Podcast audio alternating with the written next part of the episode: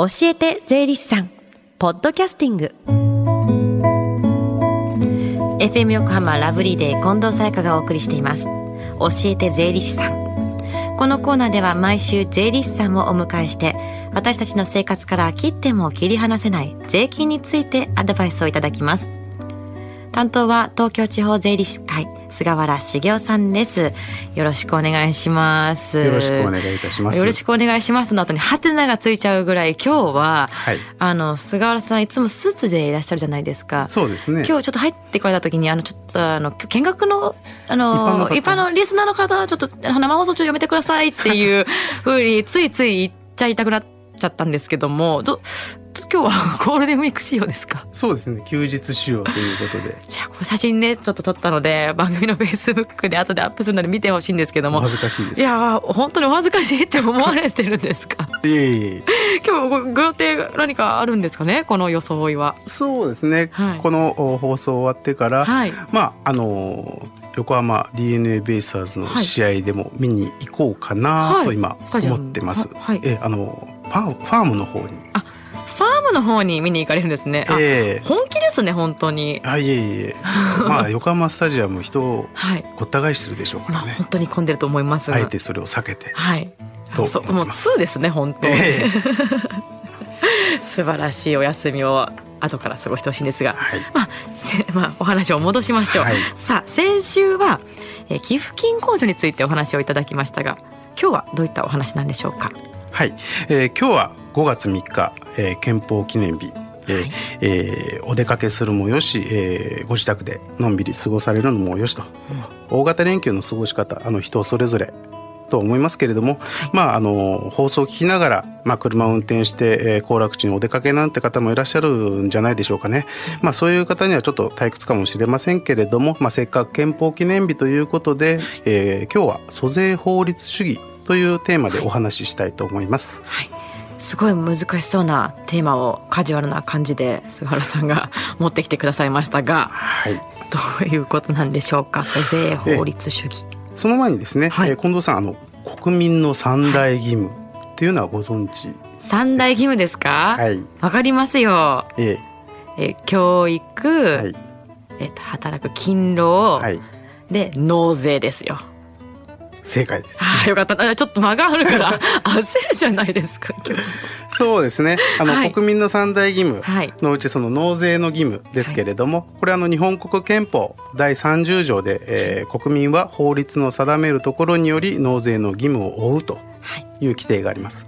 でそれを受けて、えー第84条で、えー新たに租税を課し、えーまたは現行の租税を変更するには法律または法律の定める条件によることを必要とすると、これがあの租税法律主義というものです。で、えーまあ従って、えー誰に対して何にどれだけの税金を課税するのかということは法律で、えー明確に定められなければいけないということになります。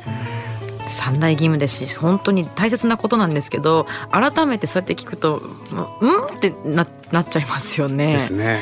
そもそも税金に関する法律っていうのはどういった仕組みになってるんですか？はい、えー税金に関する法律ですけれども、えーまずあの通則法と個別法、そして、えー特例法とおおむね、え3つにこう分類されてます。はい。で通則法というのは国税通則法とか国税徴収法徴収法などといったあの書類の送達とかあと税金を滞納した時の手続きとか、えーいろんなあの税法に共通する相続的な、えー規定が設けられています。はいで、えー一方個別法はですね所得税とか法人税とか、うん。消費税とか、うん。そういったあの個別の税金ごとに、えーその法律が定められています。これはあの原則一税法一税目うん。と、えー言っています。はい。なるほど。じゃあ個別の税金ごとってことは所得税は所得税法法人税は法人税法で、はい、まあ、相続税は相続税法贈与税は贈与税法って一個ずつあるってことですよね。そうですね。ただし今近藤さんあの私今一税法一税目と言いましたけれども、贈与税には贈与税法というものはないんです。贈与税はない贈与税法が。はい。贈与税についてはですね、はいあの相続税法に規定がされてます。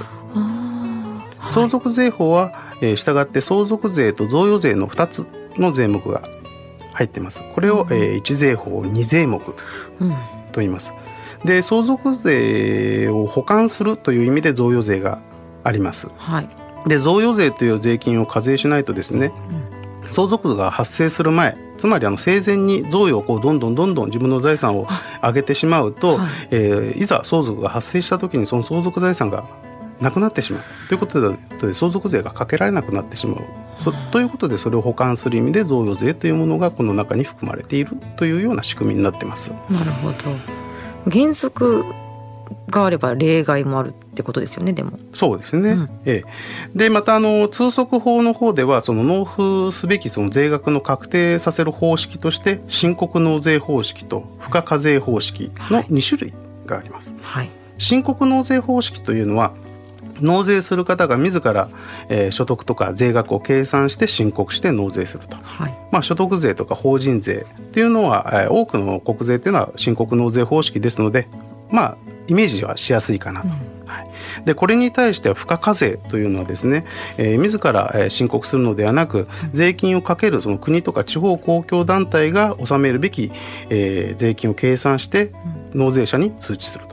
まあ、代表的なものとして固定資産税とかはい。自動車税、まあえー特に自動自動車税なんかはあの春頃、えー皆さんのお手元に納付書が、えーあの送られてくると思いますので、はい。まあ、そういったそれが、えー付加課税方式ということになります。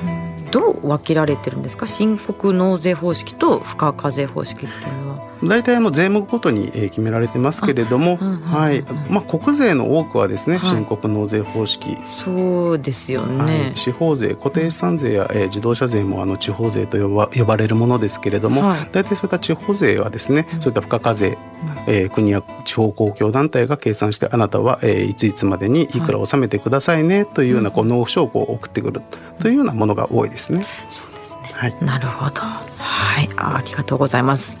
では近く、えー税務相談ができる機会がありましたら教えてください。はい、えー今日は戸塚支部の税務相談をご紹介いたします、えー毎月第2水曜日、えー時間は午後1時から午後5時まで戸塚支部の無料税務相談室で行っています事前に予約をお願いいたしますではお問い合わせの電話番号です。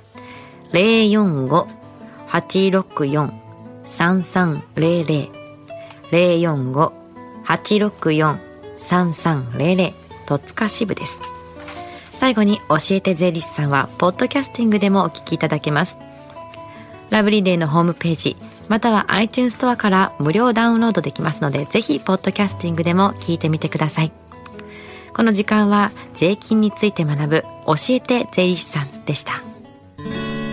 Deep inside your ears still lingers on the fading sound of footsteps, so clear to hear whenever I find you with empty beer bottles in your hand. I see someone four years old staring back at me. Once you told me don't know who you are. There are pieces of you lost somewhere along the way. And you've been searching hopelessly in a wrong place. Cause they have always been with you from the very start. So many years you haven't been yourself.